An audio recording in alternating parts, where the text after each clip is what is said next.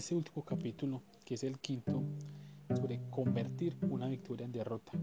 Y es básicamente hablar como esos fracasos que nosotros normalmente tenemos en el día a día. Y muchas veces estamos pues, eh, y pasa mucho y es normal que a nosotros pues como que nos, nos da mucho miedo pues ese temor interno en, fracasar. Pero muchas veces como la, el secreto pues eh, para alcanzar ese éxito, para alcanzar esa, meta que nosotros tenemos enfocado, muchas veces vamos a tener muchos reveses, vamos a tener muchas caídas, eh, vamos a tener eh, muchas dudas.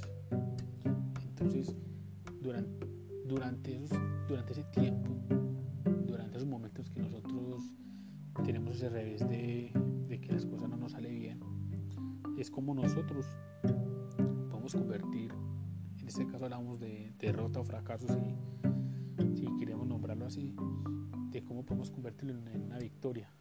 Y bueno, ya miran cómo convertir una derrota, un fracaso en una victoria. Es básicamente nosotros eh, apalancarnos o vivir la experiencia de que eso que vimos nosotros no podemos volver a repetirlo, a repetirlo en, en otra ocasión. Es como esa experiencia que yo viví en ese momento y que posteriormente, gracias, porque también se puede decir que gracias a esa experiencia que yo tuve, me va a servir para tomar una mejor decisión en, otro, en otro momento. Entonces muchas veces no debemos vivir la, eh, esos traspiés que nosotros vivimos como un fracaso, como sentirnos pues como somos unos fracasados, ¿no?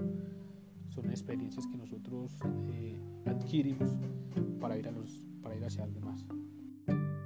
Otro aspecto que es muy importante para manejar en este paso es que nosotros también, eh, en ese proceso que nosotros tenemos de dificultad o de pronto que las cosas no salieron como queríamos, es aceptar nuestros errores, ¿cierto? Y al aceptarnos, eh, empezar pues como en un trabajo de, de, poder corregirlos. Entonces, primero que todo es aceptar las cosas que nosotros hacemos mal y posteriormente nosotros ya iniciar como un trabajo para poder corregirlos.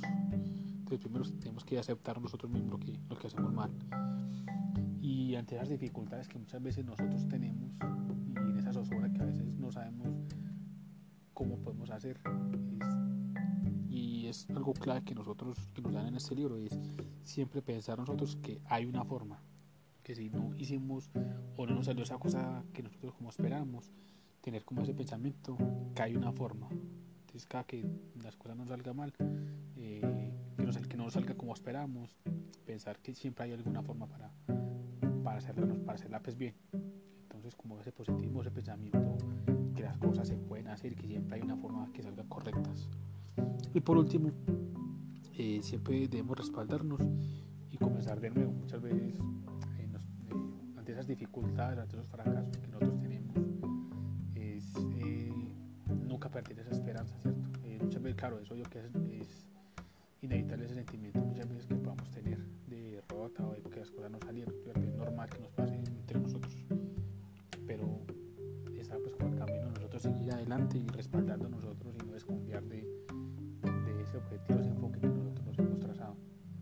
Y, y, si es el caso de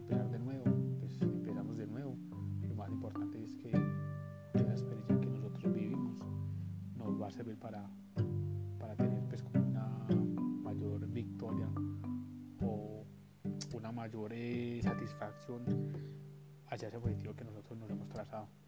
Entonces básicamente nosotros pues da como respaldarnos y y hacia adelante siempre, que de las dificultades o los errores o los fracasos, siempre ir hacia adelante y, siempre tener pues como la persistencia de cumplir esos sueños que nosotros tenemos en nuestro corazón.